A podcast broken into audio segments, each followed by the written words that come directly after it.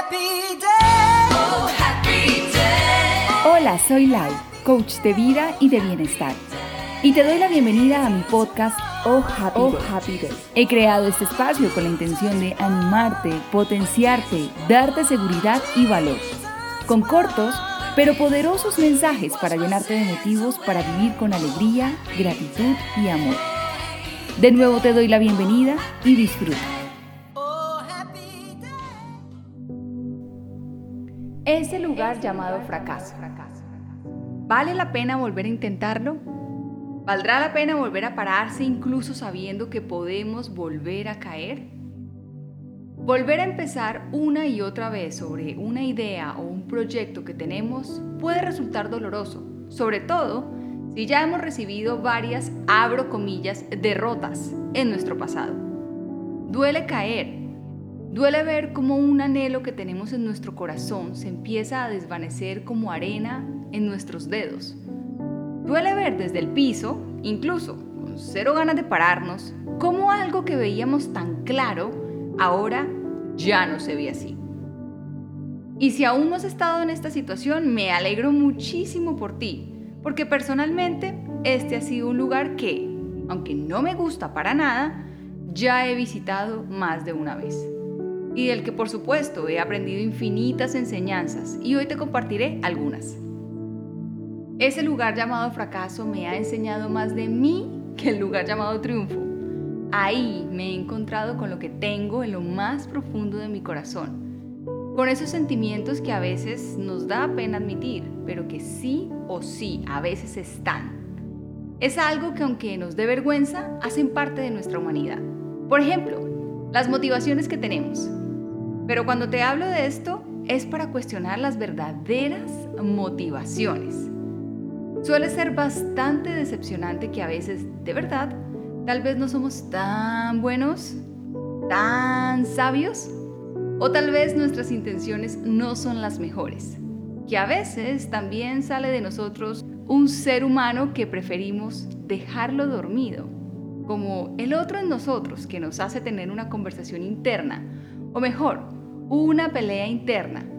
Es como si viviéramos con Dr. Jekyll y Mr. Hyde. Espero que me estés siguiendo. No es algo que sea recurrente, pero sí es algo que en el lugar llamado fracaso vemos con mayor claridad. Pero esto tiene una razón y aquí va otro aprendizaje. Todo esto que te estoy hablando, que no suena muy bien, tiene una raíz y tiene que ver con una emoción que a su vez esconde una carencia que tenemos. Te explico, pero antes te advierto que todos, yo, tú que me escuchas, el vecino, tus padres, todos las tenemos. Y el problema no es tener carencias, el problema es no reconocerlas y vivir a merced de ellas como en modo niños caprichosos. Ahora sí, te lo explico mejor. De niños sufrimos diversas situaciones. Estas a su vez dejaron plasmado en nuestra mente que estas tienen que ver con las creencias que tenemos. En nuestro corazón incluso en nuestro cuerpo unas emociones que, actitudes, sentimientos o como quieras llamarlo, específicas para potenciar esa falta o carencia o para esconderla. Por lo general es algo que no solemos reconocer con claridad o de forma obvia. Recuerda, es una carencia. Y si es tu creencia, no podrías discutir con lo que crees que es la verdad absoluta en tu vida. ¿Me sigues? Entonces, cuando nos enfrentamos a situaciones como el fracaso o el éxito en nuestra vida, estas son más obvias, pues revelan lo que tenemos en el corazón, nuestras intenciones reales. Ahora te advierto algo. Esto que digo y lo que nos pasa no hay que verlo como una forma de justificarnos. No, no, no y no. Esto es para hacernos responsables de nosotros como adultos, no como niños carentes y víctimas. Y tal vez no tenemos la culpa de lo que nos pudo haber pasado en nuestra infancia, pero ahora como adultos responsables de nuestra vida sí tenemos la oportunidad y la responsabilidad de hacernos cargo y elegir qué vamos a hacer con eso. ¿Qué decimos en nuestra vida? ¿Qué decidimos? ¿Seremos víctimas o seremos personas empoderadas? Creo que esta ha sido mi enseñanza favorita, pues también me ha enseñado a tener más compasión de mí, lo que me ha permitido ser mejor humana y sobre todo mejor coach para mis clientes.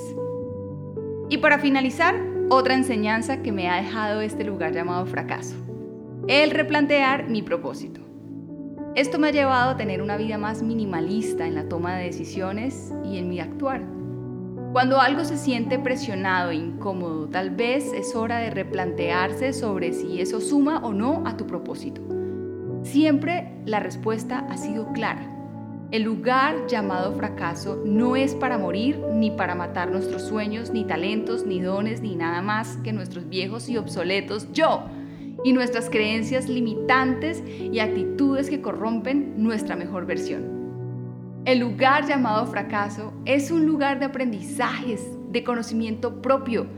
Es como un lugar de poda, fumigación, pero sobre todo es un lugar de renacer, de volver a intentarlo, pero de otra forma otra oportunidad de ser más creativos, más recursivos y más auténticos. Es un lugar que si lo ves de esta forma es necesario. No es agradable, obviamente, pero siempre te da lo mejor de ti.